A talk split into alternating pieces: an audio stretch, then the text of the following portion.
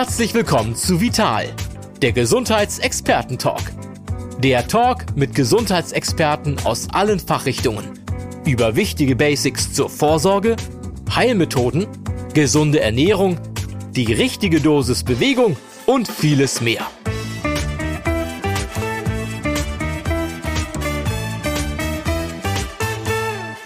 Hallo und herzlich willkommen zu einer neuen Folge von Vital, der Gesundheitsexperten-Talk.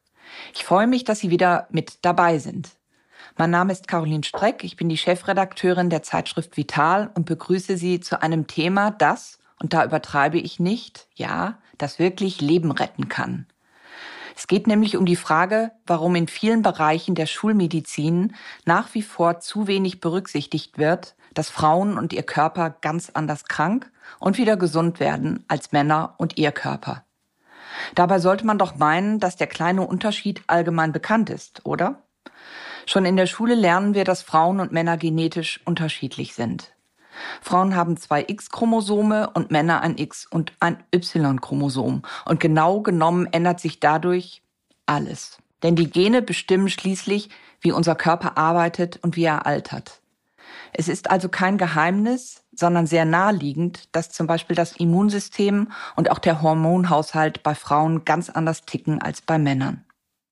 Im Grunde genommen ist es eine Alltagserfahrung, die wir jeden Tag erleben. Umso mehr stellt sich da die Frage, warum Frauen und Männer von der Schulmedizin nach wie vor über einen Kamm geschoren werden. So sehr wir uns in anderen Bereichen der Gesellschaft endlich Gleichstellung und Gleichberechtigung wünschen und erkämpfen, wenn Frauen zum Beispiel zum Arzt oder ins Krankenhaus müssen, sollte genau das Gegenteil passieren. Warum das oft nicht geschieht und was Frauen selbst dafür tun können, um die medizinische Behandlung zu bekommen, die ihnen zusteht, darüber spreche ich mit unserer heutigen Expertin, die uns aus Bayern zugeschaltet ist. Viele kennen sie aus dem Fernsehen, andere haben vielleicht auch schon einen ihrer Bestseller gelesen. Kürzlich ist ihr neuestes Buch erschienen. Es heißt Die bessere Medizin für Frauen, ist im Knau Mensana Verlag erschienen und kostet 20 Euro. Herzlich willkommen, Frau Dr. Franziska Rubin. Ja, danke schön, Frau Streck. Hallo da draußen. Schön, dass wir sprechen, so von Frau zu Frau. Ja. Meine Frage ist, Sie wurden 1968 geboren, ich übrigens 1966, sind wir ungefähr so eine Peer Group. Ja. und haben nach dem Abitur Medizin an der Universität Köln studiert. War es damals etwas Besonderes, als junge Frau Medizin zu studieren? Nö. Gab es schon viele Professorinnen und Dozentinnen? Ah ja, ich würde sagen, was Besonderes war das nicht. Wir waren irgendwie so halbe halbe, würde ich mal so gefühlt sagen, äh, Männer, Frauen im Studium. Aber es ist richtig, es gab viel mehr äh, Professoren. Also auch in der Gynäkologie, was ich sehr gemocht habe, der Frauenheilkunde, das waren honorige Professoren. Da waren relativ wenig Frauen damals unterwegs. Können Sie sich das erklären? Ist das, äh, ist das historisch gewachsen? Gut, ähm, es ist natürlich auch eine Erfahrungswissenschaft, Medizin, die viele Jahre in Männerhänden lag. Ich meine, 68, das ist ja ein Jahr vor, nee, das ist exakt das Jahr, in dem irgendwie so die Revolution auf vielen Ebenen losging. War das alles noch so, wie Sie sagten, honorig und wirklich Männer dominiert? Ja, also ich würde ja mal sagen, als ich studiert habe, das war ja dann in den 80ern oder sowas, das war ja eigentlich die Zeit, wo im Westen die Frauen oft zu Hause blieben. Also ich finde, da gab es ja noch gar nicht so viele Vollzeit berufstätige Ärztinnen, wie es das heute gibt. Und das ist ja vielleicht das Spannende auch, dass die Medizin sich gerade komplett ändert. Und das liegt vor allen Dingen an dem Numerus Clausus. Das heißt, die Frauen, die jetzt einen Studienplatz bekommen, haben einfach das bessere Abi als die Jungs oder Männer. Und deshalb haben wir mittlerweile äh, oder in Zukunft eine Abschlussrate von 90, 95 Prozent Frauen. Das heißt, die Medizin wird weiblich. Und es dauert natürlich eine Zeit dann, bis diese Frauen quasi in die äh, Führungspositionen kommen. Aber das wird so kommen, ganz bestimmt. Und ähm, ich habe jüngst in einer Fernsehsendung eine Ärztin gesehen, die sich hat trenn, äh, von ihrem Mann getrennt, vier Kinder hat und dann wieder in den Beruf gegangen ist. Da ist mir erstmal aufgefallen und aufgegangen, dass ja nach einem sehr langwierigen Studium dann irgendwann auch die biologische Uhr tickt. Ist es immer noch so, dass viele Ärztinnen, wenn sie denn abgeschlossen haben, dann erstmal eine Unterbrechung einlegen wegen der Kinder, weil das ist ja nun kein Beruf, den man remote von zu Hause machen kann. Das ist ja ein anstrengender, viel Zeitraum. Äh, atemberaubender Beruf. Ja klar, wir wissen ja auch, dass die Hälfte der Akademikerinnen eben auf Kinder verzichtet gerade. Und das finde ich so spannend, weil wenn wir jetzt ganz viele Frauen in der Medizin bekommen, wir brauchen ja Ärzte, wir haben ja Ärztemangel in Deutschland, dann werden die hoffentlich auch neue Bedingungen für sich einfordern, nämlich dass eine gute Kindertagesstätte oder Betreuungsstätte direkt neben dem Job ist.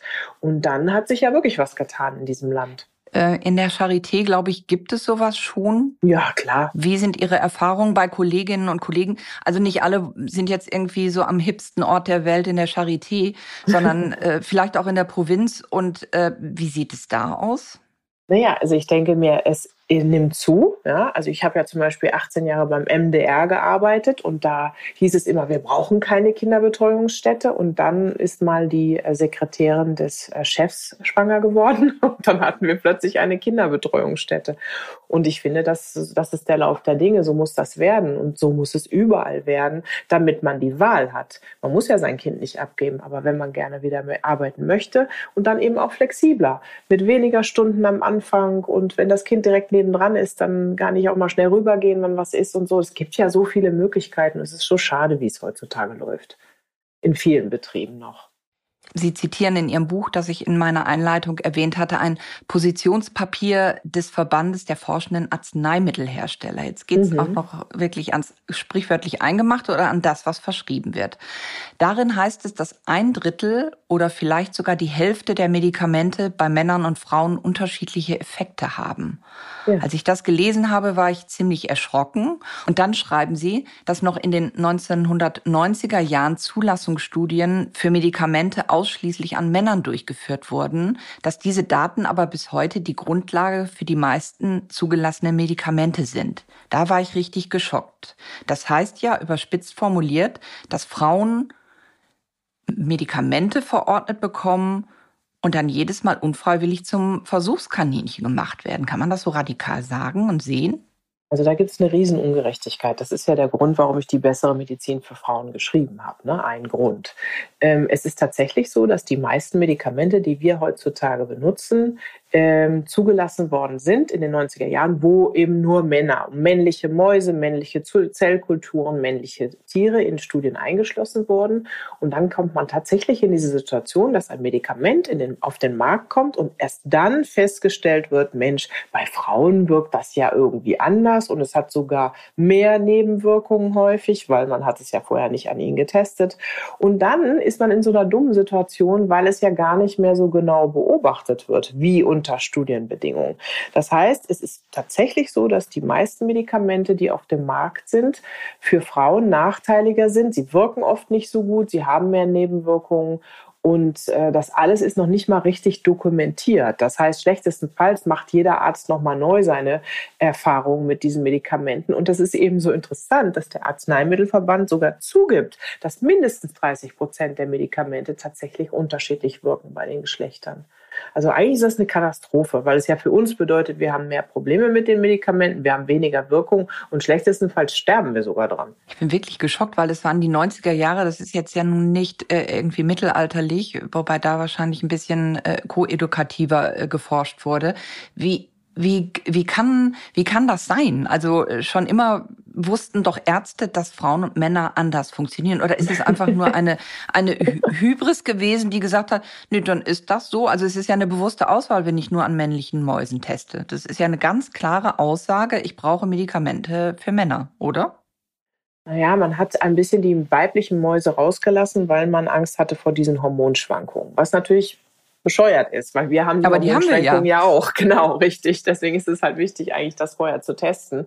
Und was ja noch äh, schräger ist, ist die Geschichte mit Contagan, wo äh, 10.000 behinderte Kinder ähm, entstanden sind, weil Müttern ein Medikament, ein Beruhigungsmittel, äh, ein Mittel gegen Übelkeit, eben Contagan, gegeben wurde.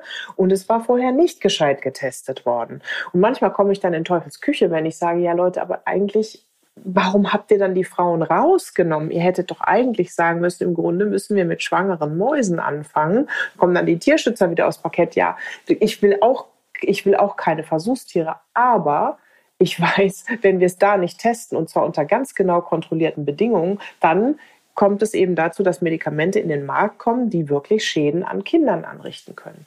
Also eigentlich ist, ist, ist alles ein bisschen schräg und äh, die, ähm, es gibt natürlich Änderungen jetzt in der Gesetzgebung. Also das heißt, es müssen jetzt mehr Frauen, mehr weibliche Tiere und sowas inkludiert werden. Aber das gilt zum Teil nur für staatliche Studien, gar nicht für ähm, öffentliche, also pharmazeutische Studien. Und da ist noch ganz viel Bedarf, das richtig auszugleichen, dass das einfach paritätisch ist und dass man da auch guckt, dass ähm, da keine Nachteile für irgendein Geschlecht entsteht, weil meistens sind es die Frauen, manchmal sind es aber auch die Männer. Und äh, das macht alles so gar, gar nicht wirklich Sinn, es ist nur einfach. Jetzt sind wir aber in einem Zeitalter, das Zukunftsinstitut äh, sieht da ein Female Shift. Das ist ja auch alles ganz gut und schön. Sie sagten am Anfang unseres Gesprächs, da verändert sich ja einiges, gerade bei Frauen, die in die Führungsetagen kommen. Aber das dauert ja. Das muss ja erstmal wachsen. Sowas ist ja wie ein Baum. Das kann man nicht irgendwie in riesig pflanzen, dass es dann irgendwann fair ist. Sie sprechen in Ihrem Buch, ich, vielleicht rettet uns das oder hat uns das immer gerettet, aber auch von weiblichen Superkräften. Also wir haben, sind wir Wonder Woman, haben wir einen Mantel umgehängt. Woraus bestehen diese Superkräfte? Inwieweit ist der weibliche also Körper besser Karneval, ausgestattet? zu Karneval bin ich gerne mal Wonder Woman. Also nochmal, interessant ist ja, dass Frauen nach wie vor älter werden. Ne? Wir werden durchschnittlich fünf Jahre älter als Männer und das hat viele Gründe. Aber einer ist, dass wir genetisch äh, das bessere Immunsystem haben. Und äh, das ist jetzt übrigens beim, äh, bei unserer Corona, in unserer Corona-Zeit aufgefallen, dass ähm, Frauen seltener krank werden, vor allen Dingen seltener hospitalisiert werden müssen. Das gilt übrigens für die Grippe auch. Also die kommen seltener ins Krankenhaus, die kriegen die weniger schweren Verläufe, versterben auch weniger daran als die Männer. Das heißt, wir haben erstmal ein Immunsystem, was stärker ist, was besser dasteht. Warum ist das so? Die Kehrseite, der, ja, das ist genetisch bedingt. Wir haben ja zwei X-Chromosomen, die Männer haben XY. Wir haben damit einfach mehr Informationen auf diesen beiden Xen. Äh, weil das Y beherbergt nicht sehr viel, außer für die Ausbildung eben des männlichen Geschlechts. Und ähm, also das kleine Füßchen am Chromosom äh, hilft quasi. quasi. Nichtsdestotrotz ja, es hat eine komplett andere Be Belegung, ja, ja, diese Chromosomen. Das ist echt interessant. Und wir schalten die 80 Prozent dieses zweiten Xs sogar aus, weil wir sonst alles doppelt hätten und durcheinander kommen würden. Aber wir können uns bedienen aus diesem zweiten X. Und das, das ist auch der Grund, warum wir zum Beispiel Erbkrankheiten wie die Bluterkrankheit nicht haben oder ähm, Rot-Grün-Blindheit ist bei Frauen viel weniger ausgeprägt, weil dieses X, das zweite, das ausgleichen kann. Und so ist das auch beim Immunsystem. Mhm. Wir Frauen haben ja ähm, Hormone, so wie Männer sie auch haben. Bei uns ähm, spielt eine entscheidende Rolle, spielen die Östrogene, die weiblichen Geschlechtshormone. Die schützen Frauen ziemlich lange vor verschiedenen Krankheiten. Vielleicht ist das ein ganz gut, guter Übergang. Wenn diese Hormonproduktion in während und nach den Wechseljahren nachlässt, treten viele Beschwerden auf. Welche sind die häufigsten? Worauf sollte ich als Frau in den Wechseljahren besonders achten? Was kann ich für mich tun? Also ich würde erst mal sagen, das muss ja gar nicht so sein.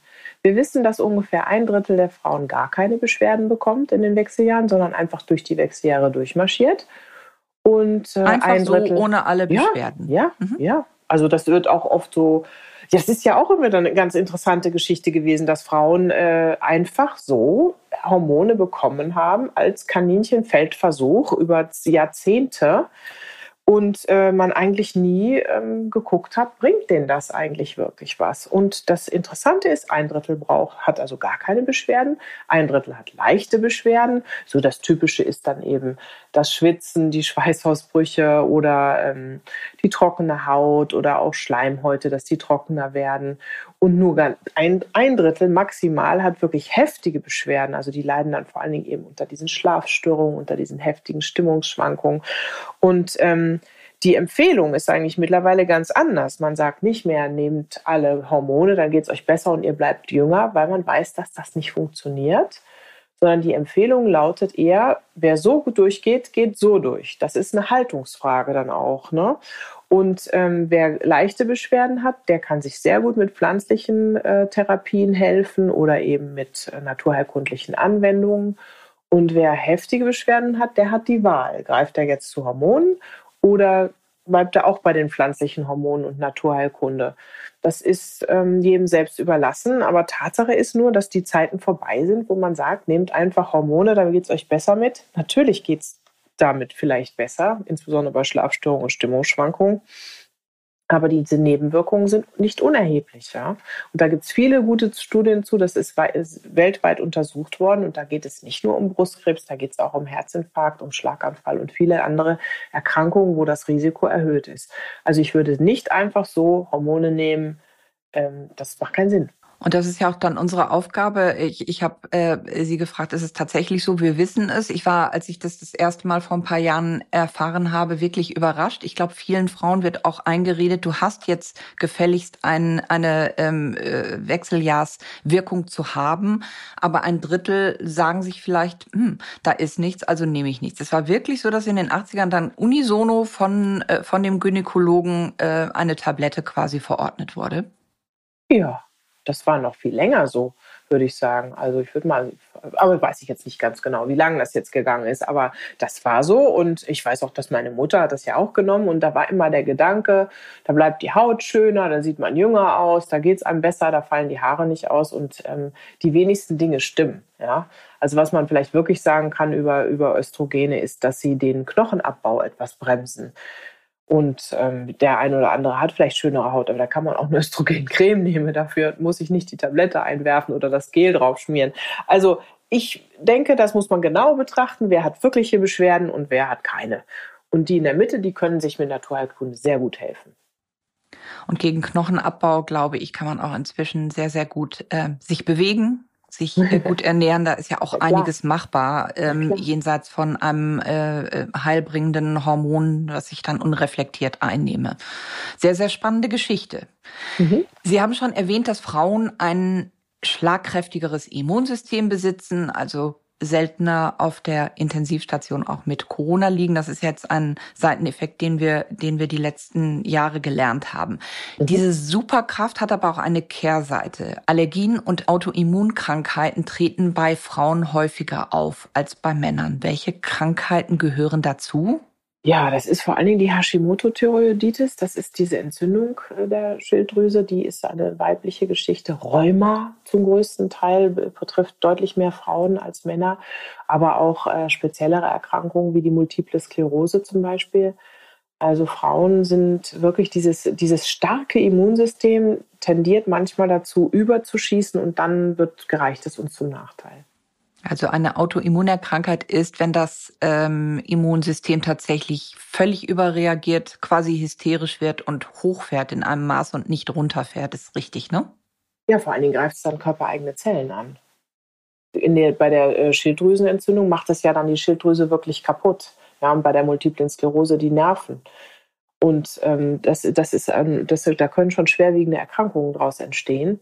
Und das Rheuma auch mit unseren Gelenkkapseln, die dann zerstört werden und mehr. Das ist fatal. Aber es muss nicht so laufen. Wie können sich Frauen denn da besser schützen und Vorsorge betreiben? Also ich glaube, man weiß immer mehr zusammen. Ähm, vieles weiß man nicht, muss man auch sagen, was jetzt Hygiene anbetrifft. Aber was, glaube ich, sehr wichtig ist, ist eine gute Lebensweise. Also wir haben ja immer mehr gelernt in den letzten 10, 20 Jahren, dass unser Immunsystem Ablenkung braucht. Ja, und dass das Beste, was man seinen Kindern quasi antun kann, ist, dass die im Stall mit ausmisten, weil ihr Immunsystem sich dann gegen echte Keime richtet und nicht gegen sich selber. Ganz wesentlicher Punkt ist die Ernährung. Da wird auch immer deutlicher, dass wir unser Mikrobiom, also unsere ganzen Bakterien im Darm mit guten Dingen füttern sollten und nicht mit dem falschen Kram. Also wie Farbstoffe, wie Süßstoffe, Inhaltsstoffe, ähm, vorgefertigte Lebensmittel etc., weil äh, unser Darm ist der Sitz unseres Immunsystems und wenn das ständig irgendwie mit Sachen konfrontiert wird, die es nicht kennt und die es nicht weiß, in welche Kiste es tun soll und was es damit anfangen soll, dann gibt es eben auch Fehlregulierungen.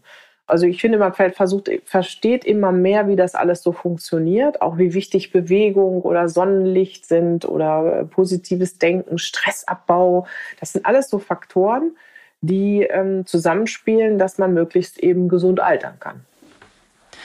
Wir sind jetzt gerade in einer Phase der Pandemie. Wird es eine Endemie? Es sind ja große Diskussionen, die jetzt geführt werden. Was mich mal interessiert, wenn wir vom Immunsystem sprechen, Ist das jetzt nach diesen zwei Jahren, in denen wir uns so gut wie keinen Keimen und Viren ausgesetzt haben, weil wir Masken, FFP-Masken und, und, und auf hatten, haben wir ein gutes Immunsystem? Haben wir gesamt, auf der gesamten Welt betrachtet, haben wir ein schlechtes Immunsystem?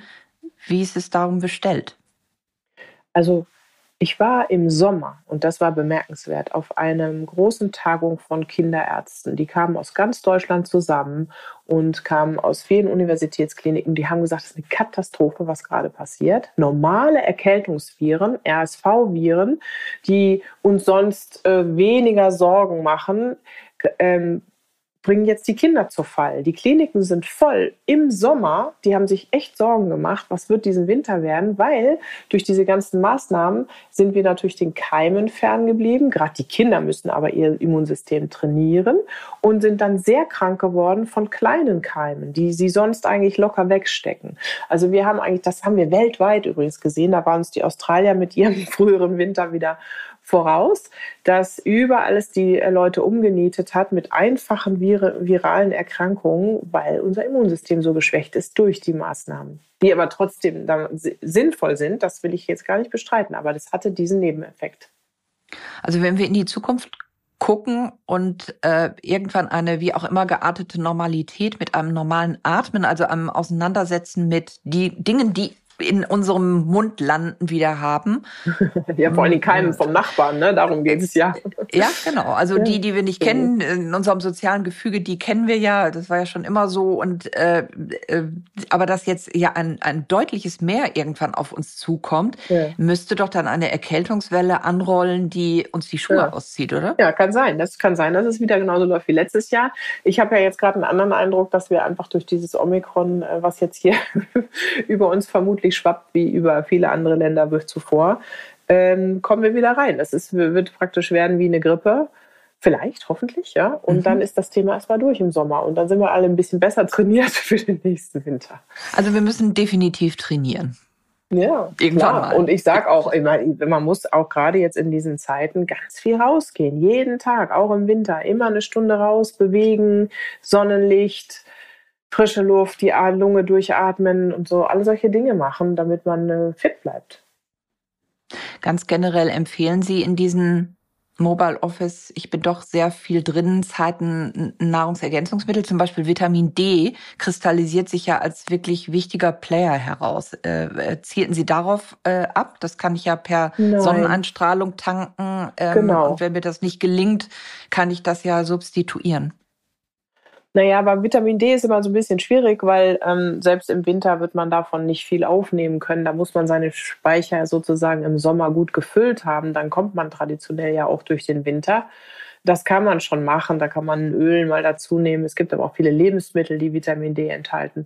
Und ich glaube, da sind wir wieder bei dem Punkt, wenn ich immer rausgehe, wenn ich mich bewege, wenn ich frische Sachen esse, wenn ich viel Obst, Gemüse etc. alles durcheinander esse und auch immer mal einen fetten Seefisch ähm, oder Leinöl benutze, dann ähm, komme ich ja selten in einen Mangel. Also ich bin überhaupt kein Freund von Nahrungsergänzungsmitteln, einfach deshalb, weil immer wieder Studien gezeigt haben, dass die insbesondere in der Hochdosierung Nebenwirkungen haben.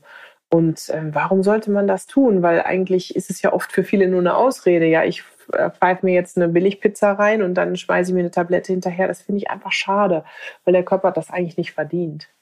Der muss dann damit umgehen. Das ist doch ein toller Übergang mit der Fertigpizza. Ja, auch Frauen bestellen die oder packen die in den Ofen. Ansonsten würden, glaube ich, nicht so viele, so viel prozessierte Nahrungsmittel verkauft. Aber ich glaube, Frauen achten schon ein klein bisschen mehr auf sich und ihre Gesundheit. Ich hoffe, dass sich das irgendwie mit der jüngeren Generation etwas nivelliert. Aber es gibt ja nicht nur das biologische Geschlecht, sondern auch das soziale Geschlecht. Das finde ich immer sehr spannend. Unsere Eltern erziehen uns auf bestimmte Art und Weise. Andere wichtige Bezugspersonen prägen uns. Wir leben in einer bestimmten Kultur, übernehmen Sozialrollen in unserer Gesellschaft. Inwiefern glauben Sie, dass dieses soziale Geschlecht Frauen prägt und ihren Umgang mit Gesundheit? Ja, das ist massiv. Wir wissen, dass das soziale Geschlecht, und daher kommt der Name Genderforschung, Gender ist das soziale Geschlecht im Gegensatz zum Sex, also zu unserem wirklich echten Geschlecht, also nach unserem Chromosomenausrichtung, ähm, dass das viel entscheidender ist für unsere Gesundheit oder eben Krankheit, weil wir uns verhalten in einer bestimmten Situation. Also zum Beispiel leben Frauen gesünder, die achten tatsächlich mehr auf äh, Ernährung, die gehen auch eher zur Vorsorge, was ein wichtiger Punkt ist, aber sie bewegen sich zum Beispiel weniger als die Männer. Und äh, Frauen würden auch eher einen Krankenwagen für ihren Mann rufen als für sich selber. Frauen knapsen sich oft die Reha ab, weil sie sagen, ich muss ja meine Familie zu Hause versorgen. Und und, und, und, und. Und Männer zum Beispiel nehmen viel besser ihre Tabletten, wenn sie eine Partnerin haben. Die werden auch schneller wieder gesund und überleben einen Herzinfarkt besser, wenn sie eine Partnerin haben. All diese Sachen sind gut untersucht. Und da merkt man halt, dass unser Verhalten sehr wichtig ist für Krankheit oder Gesundheit. Das heißt, ein gesunder Egoismus oder auch das Modewort Selbstachtsamkeit bedeutet aber auch auf sich selbst zu achten. So, so sollte man das, glaube ich, verstehen und tatsächlich sagen, so jetzt geht es auch mal um mich und nicht im Alltag um den Mann, um die Kinder, um all das, was uns äh, ständig umweht und umwirbelt. Ja, ganz wichtig. Und sind wir beim Thema Nein sagen. Ne? Überforderung entsteht aus dem, was man für andere macht, weil um sich selber kümmern kann sich jeder. Mhm. Sie haben gerade gesprochen äh, davon, äh, dass man eher für den Mann den Notarzt ruft, wenn irgendwie so der berühmte Griff ans Herz passiert. Ähm, das Herz, das ist ja ein ganz, ganz wichtiger Bereich. Ähm, es gibt dieses berühmte Sprichwort, Frauenherzen schlagen anders. Tun Sie das wirklich? Ja. Ist ein Frauenherz jetzt nicht emotional gesehen, sondern wirklich rein mhm. physisch, rein medizinisch, sieht das anders aus als ein Männerherz? Das Herz ist deshalb so interessant, weil es so gut untersucht ist. Und dann sieht man plötzlich, Mensch, ein Frauenherz ist viel kleiner, das schlägt schneller, das hat eine ganz andere Erregungsleitung. Das wird nicht so häufig am Muskel krank, sondern hat eher Probleme, sich auszudehnen, wird starrer mit dem Alter. Und ähm, wir wissen aus der Forschung zum Beispiel, dass Frauenherzen viel anfälliger sind für Stress. Stress schädigt ein Frauenherz viel mehr. Die, alle Abläufe oder viele Abläufe sind anders, also wie die Gefäße sich verengen, wie man das darstellen kann und, und, und. Also beim Herzen ist wirklich äh, die Forschung so weit, dass man sagen kann, wenn man jedes Organ so untersuchen würde wie das Herz, dann würden wir da würde uns allen nur noch der Mund offen stehen, weil wir offensichtlich doch in vielen Dingen so anders sind als Männer. Das ist ein toller Übergang. Wir haben in der aktuellen Vital gerade ein Extra, das klebt ein Extra darauf zu dem Thema Frauenherzen schlagen anders. Und wir haben tatsächlich mhm. die verschiedenen Organe untersucht und mhm. ähm, weisen da auch auf ihr äh, Buch hin. Das ist schon, äh, das ist schon sehr, sehr spannend. Und ich habe beim Lesen gemerkt, Wow, auch noch an diesem Organ sieht es anders aus. Also sind wir quasi ja. in einer Anfangsphase, sehen wir nur mit dem Herzen die Spitze des Eisberges und dass der eine Eisberg eben ein männlicher und ein weiblicher ist. Also ist es eine hohe Dynamik der Medizin, die jetzt hoffentlich für uns einsetzt? Das haben wir ja der Frau Professor Regetz zu verdanken, die durch äh, ihre Genderforschung an der Charité ähm, das war ihr Lieblingsthema, das Herz. Und deswegen hat sie da wahnsinnig viel zusammengetragen. Und äh, leider ist das alles so zurückgefahren worden in der Forschung. Also ich musste jetzt re weltweit recherchieren für dieses Thema, insbesondere in Kanada oder aber auch Österreich, die uns weit voraus sind. Und meine äh, Befürchtung ist ja eher, dass es noch lange dauern wird, bis wir das alles erforscht haben und dann auch gelehrt haben, ja, wie, wie groß die Unterschiede eigentlich sind äh, die Medizinerin und Forscherin, die Sie gerade beschrieben haben, können Sie sie ein bisschen einordnen? Ich weiß, sie macht das schon seit vielen Jahrzehnten. Das heißt also, sie ist, ist unermüdlich Nee, ist sie nicht mehr? Nein, die hat die an die Frau Professor Stadler übergeben. Mhm. Und äh, die Frau Professor Stadler, die macht jetzt eher so Präventivforschung.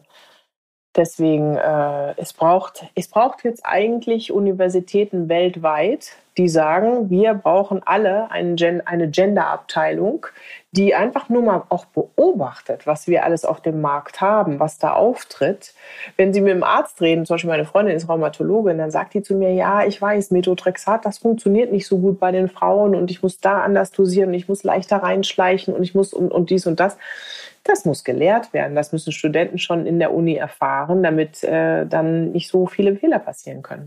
Das bedeutet also, dass ich, wenn ich mit der jetzigen äh, Generation der Ärzte konfrontiert bin, das bin ich ja, weil die ja die Praxen haben, ähm, kann ich nur hoffen, dass diese Ärzte sich insoweit weiterbilden, jenseits des seit zwei Jahren anhaltenden Stresses um Corona, also dass Sie ja. tatsächlich diese Themen aufgreifen und für sich verstehen und quasi noch individuell agieren. Ist das so? Sind wir da noch an diesem Punkt? Ja, also es gibt jetzt wohl, ähm, die Barmer hatte auch eine große Aktion gemacht, wo ich mitgemacht habe. Und äh, es gibt auch in Weiterbildung immer im Augenblick Anstrengungen zu sagen, Mensch Leute, guckt doch mal, wir müssen tatsächlich die Frauen anders behandeln, auch anders äh, diagnostizieren, ja, als die Männer. Also es ist tatsächlich so, Ärzte, die sich weiterbilden, und das müssen ja heute eigentlich alle, die werden davon schon hören ähm, oder es aus ihrer Erfahrung auch wissen. Wichtig ist, dass es da einfach eine Gleichberechtigung gibt in der Medizin, dass das irgendwann mal gelehrt wird, genauso wie was der Kilounterschied oder der Größenunterschied ausmacht, was so ein Geschlechtsunterschied ausmacht. Und ähm, bei manchen Medikamenten ist es ja auch ganz, ganz eklatant, weil die bei Frauen, wie zum Beispiel die Beta-Blocker, viel häufiger ähm, ein ähm, Nebenwirkungen auslösen, ja, wie in diesem Fall ein wirklich gefährliches Herzrasen oder Zolpidem, das Schlafmittel, was dadurch aufgefallen ist, dass Frauen morgens Unfälle gemacht haben, weil ihre Leber das nicht so schnell verstoffwechseln konnte. Und das sind so dramatische Sachen, die sich durch alle Bereiche ziehen, wo man sagen muss, das darf nicht mehr sein und das muss ganz klar gelehrt werden, dass das so nicht funktioniert. Und da ist doch dieser Punkt, ähm Sie sprachen gerade davon oder ähm, in, in, in dem Satz davor oder in der Frage davor, dass ähm, Frauenherzen von Stress massiv betroffen sind. Da kommt doch wieder das soziale Geschlecht dazu und der Umstand, dass wir ja inzwischen, wenn wir berufstätig sind, unter dem gleichen Stress stehen. Nehmen wir jetzt einfach mal den beruflichen Stress wie ein Mann. Das heißt also, wir werden befeuert von allen Seiten. Wir versuchen unsere Aufgaben zu erfüllen als Frau, Mutter, wie auch immer und dann auch noch im Beruf, also die berühmte Doppel- und Dreifachbelastung und die lastet dann auf unserem Herzen und auf unseren Organen und äh, so richtig gesehen werden wir da immer noch nicht. Also ist das quasi auch ein bisschen der Fluch der Emanzipation oder wie deuten Sie das? Naja, der Fluch der Emanzipation ist, dass sie nicht stattgefunden hat. Wir müssen ja quasi alles zusammen machen. Also wir gehen arbeiten und müssen uns trotzdem noch um die Kinder kümmern und die Sachen zu Hause organisieren. Und das ist natürlich ein irrer Stress. Also zum Thema Herz ist wichtig, ähm, klar, je mehr Frauen jetzt arbeiten und diese Mehrfachbelastung haben oder sich da auch richtig engagieren, desto mehr werden wir Infarkte sehen bei Frauen um die 50 ungefähr. Wenn unser äh, Schutz durch die Östrogene nachlässt und dann wird es eben nicht nur eine Managerkrankheit werden, sondern auch eine Managerinnenkrankheit. Das haben wir vielleicht alle noch nicht so ganz auf dem Schirm, dass das so laufen wird. Und die andere Sache ist, dass Frauenherzen unter emotionalem Stress so besonders leiden. Das ist ja diese Takotsubo-Myopathie, also das Broken Heart, was festgestellt wurde bei japanischen Frauen, die ihre Männer im Krieg verloren haben. Dass äh, die plötzlich, bei denen ziehen sich die Gefäße zusammen und das ist genauso dramatisch wie ein Herzinfarkt, der über Jahre entstanden, sich aufgebaut hat durch Gefäßverengung. Also da kann man genauso dran versterben oder äh, Behinderungen erleiden. Und ähm, das wird aber nur ausgelöst durch emotionalen Stress, ja. Also das, das ist schon verrückt und ähm, ich denke, es ist wichtig, dass Frauen wissen, sie müssen auch auf ihr Herz aufpassen. Eine andere ähm, Krankheit, die viele Millionen Menschen haben, ist Bluthochdruck, der berühmte stille Killer. Wird er bei Frauen so schnell erkannt wie bei Männern. In meiner Kindheit war es so, ein Mann hatte irgendwie Bluthochdruck, wenn er einen, riesig roten Kopf hatte. Ich glaube, so funktioniert aber diese Krankheit nicht. Sie ist ja viel dezenter, sie ist ja viel zurückhaltender in der Art und Weise, wie man äh, sie eben nicht spürt, sondern sie muss ja erkannt werden. Ja. Ist das bei Frauen anders als bei Männern? Also geht man einfach davon aus, ein Mann hat so um die 55 herum spätestens Bluthochdruck. Das messen wir jetzt mal durch.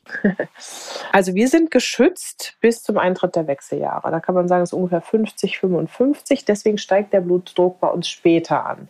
Wenn wir früher also in, als junge Frauen äh, einen niedrigen Blutdruck hatten, dann schützt uns das leider nicht, einen hohen zu entwickeln, ja, sobald die Östrogene abkippen quasi. Und ähm, dann erkranken wir häufiger als die Männer und wir haben die sozusagen mit 60 schon überholt. Da haben mehr Frauen ähm, Bluthochdruck als Männer und mit 70 sind es im Schnitt 75 Prozent Frauen, die Bluthochdruck haben.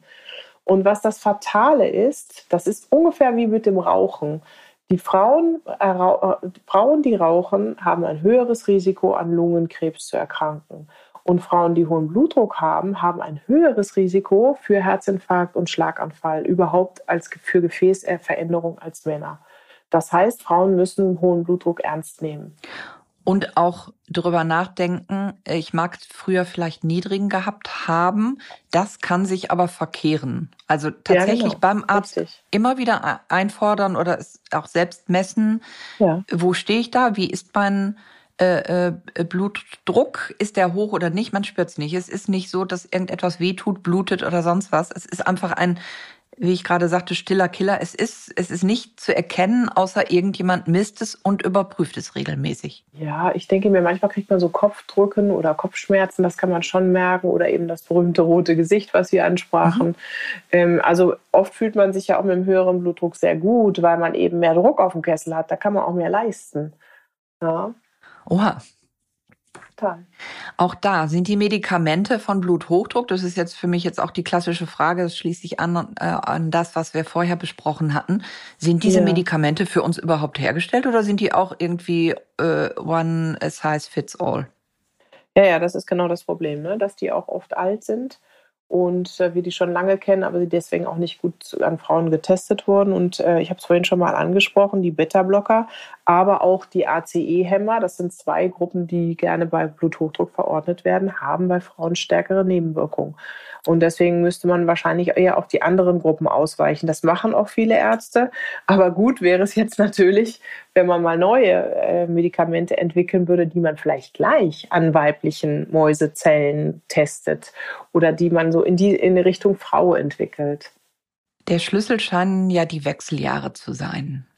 Ähm, in Ihrem Buch stellen Sie, um jetzt nochmal einen Schnitt zu machen und auf andere Themen zu kommen, die Sie schon mal angesprochen hatten äh, bei den Wechseljahren und bei mittelschweren Beschwerden. In Ihrem Buch stellen Sie ganz viele Rezepte und Empfehlungen aus der Naturheilkunde vor und verbinden damit Methoden aus Europa, etwa die Schüsslersalz oder die Kneipkur, mit Methoden aus der äh, traditionell chinesischen Medizin, TCM und dem Ayurveda.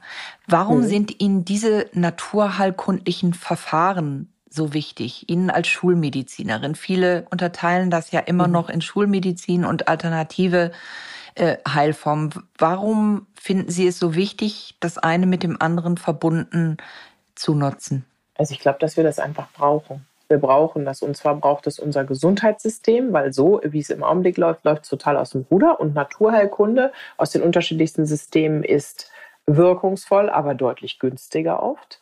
Dann brauchen es die Ärzte, damit sie andere äh, Optionen haben. Ja, also in der Rolle bin ich ja quasi, dass man einen Blumenstrauß anbieten kann und dass man den Leuten beibringt, wie sie sich auch selber helfen können und nicht immer nur die Tablette aus der Schublade zieht oder das Rezept.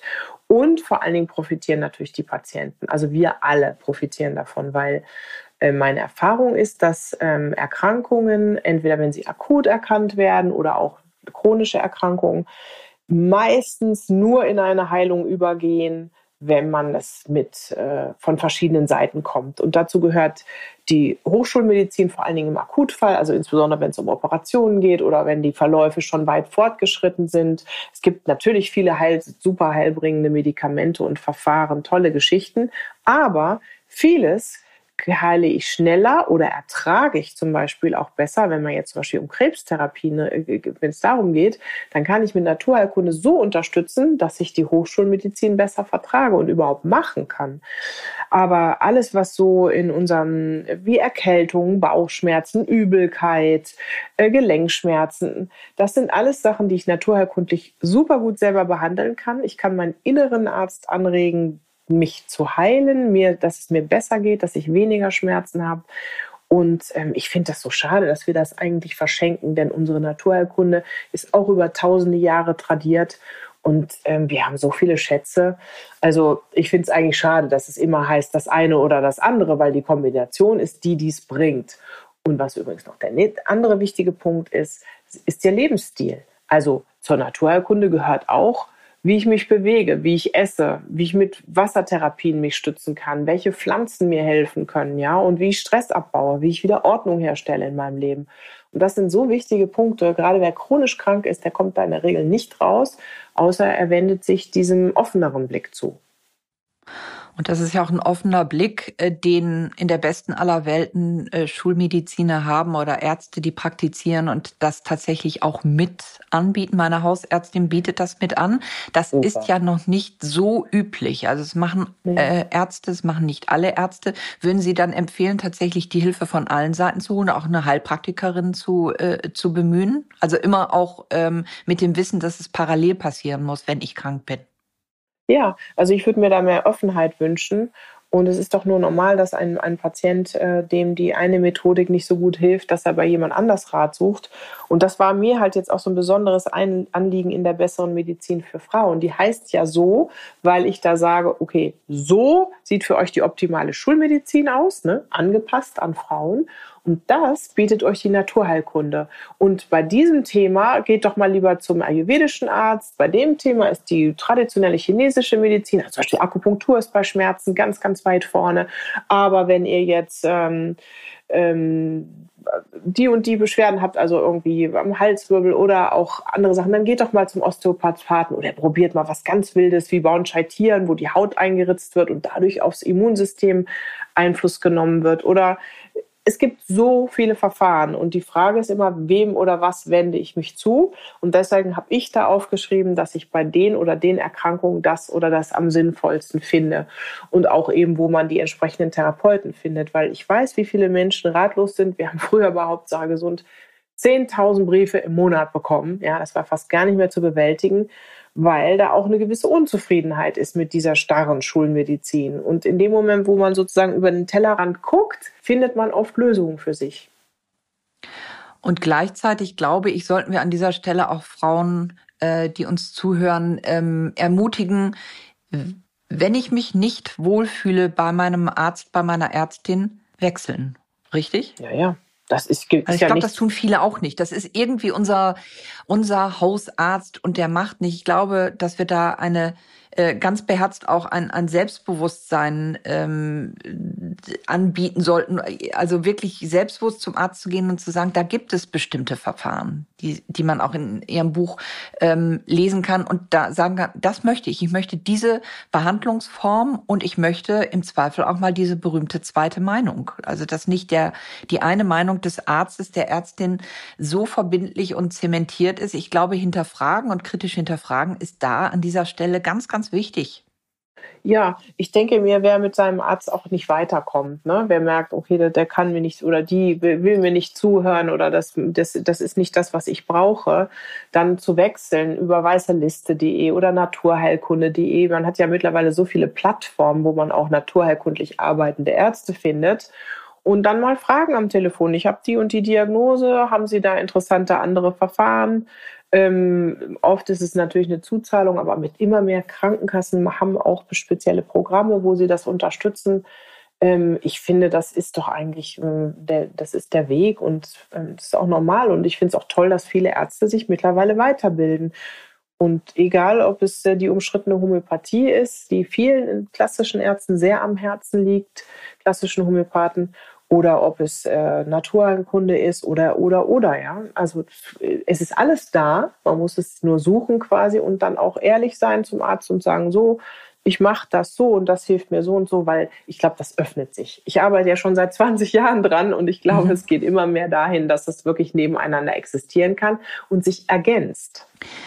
Die letzten zwei Jahre haben uns ja in, in Digitalen einen unfassbaren Schub versetzt. Wie ist Ihre Einschätzung? Ich denke jetzt gerade mal dran, jemand wohnt auf dem Land und es ist eigentlich ja. gar nicht so einfach, äh, zu einem Arzt zu kommen. Ich sitze jetzt in Hamburg und habe hab den großen Fächer an Möglichkeiten, an einen Arzt zu finden. Das hat nicht jeder, der irgendwo sitzt auf dem Land. Telemedizin, wie schätzen Sie die ein? Ist das ein, ist das ein wirklich, ja, gutes Zukunftsmodell? Ich glaube schon. Gerade für die Landbevölkerung ist das ein Zukunftsmodell. Ich denke, man muss den Arzt erstmal kennenlernen. Das wird es geben. Das glaube glaub ich, braucht es auch als rechtliche Basis. Und dann Nachfolgebesuche. Es ist doch super, das so zu machen. Und mittlerweile durch unser E-Rezept ähm, und äh, wird es auch so sein, dass man dann eben das Rezept elektronisch auf seinem Handy hat und damit in die Apotheke geht oder sogar nur draufklickt, dass die Apotheke es einem zusendet. Also da ist viel möglich, da wird sich viel tun in den nächsten Jahren, ganz bestimmt. Ob es natürlich die körperliche Untersuchung und die körperliche Fürsprache ähm, das alles ersetzt, das glaube ich nicht, aber es kann hilfreich sein. Sie persönlich, würden Sie sich bei bestimmten Themen lieber von einer Kollegin oder einem Kollegen behandeln lassen? Ich weiß, das ist jetzt eine etwas sehr radikale. Naja, also ich würde nie zum Frauenarzt gehen, glaube ich mehr. Nö, das würde ich nicht. Da finde ich schon angenehm, wenn das eine Frau macht. Und ähm, ansonsten bin ich da neutral. Mir geht es eher um die Geisteshaltung. Mir geht es eher darum, ob jemand offen ist für Naturheilkunde und andere Verfahren oder eben nicht. Frau Dr. Rubin, ich danke Ihnen sehr für dieses Gespräch und die Zeit, die Sie uns äh, geschenkt haben. Und ich bin sicher, äh, dass wir einigen Frauen wirklich die Augen geöffnet haben und ermutigt haben, einfach Dinge beim Arzt einzufordern und einfach sich selbst auch zu reflektieren und zu sagen, ja, ich bin anders und ich brauche deshalb eine andere Medizin als die, die immer noch flächendeckend an vielen Stellen gelehrt wird und praktiziert wird. Vielen Dank. Schön, dass Sie bei uns waren. Genau. Ich danke auch, Frau Streck. Dankeschön. Tschüss.